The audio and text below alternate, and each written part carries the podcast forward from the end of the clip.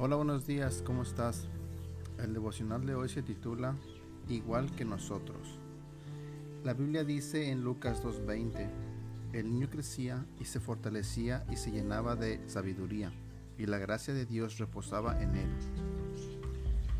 Como puedes ver, Lucas termina la historia del nacimiento de Jesús con el versículo de más arriba. A simple vista, no nos dice mucho. Jesús creció como cualquier otro niño. Aprendió a caminar, a hablar, a comer y a vestirse por sí mismo. Jugó con sus padres y se hizo amigo de sus vecinos. Comenzó a aprender las letras del abecedario y a contar.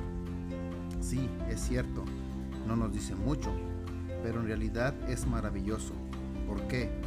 Porque se trata del mismo Dios pasando por las etapas de crecimiento que nosotros hemos pasado.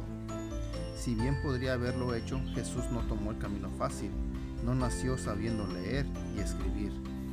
No, Él creció y aprendió al igual que nosotros, compartiendo nuestras vidas ordinarias.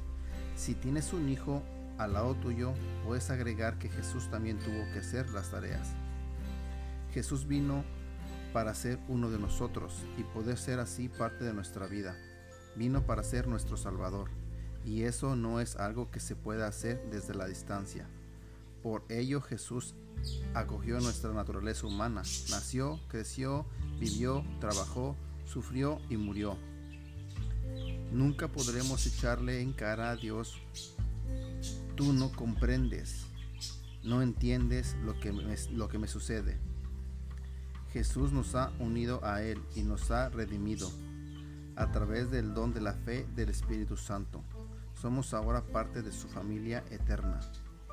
Lucas escribe, y la gracia de Dios reposaba en él. Esa misma gracia reposa también sobre tus sobre todos los que confiamos en Jesús como nuestro Señor y Salvador. Oración. Señor Jesús, gracias por hacerte humano para hacernos tuyos. Gracias por ser nuestro Salvador. Amén. Que tengas un excelente día.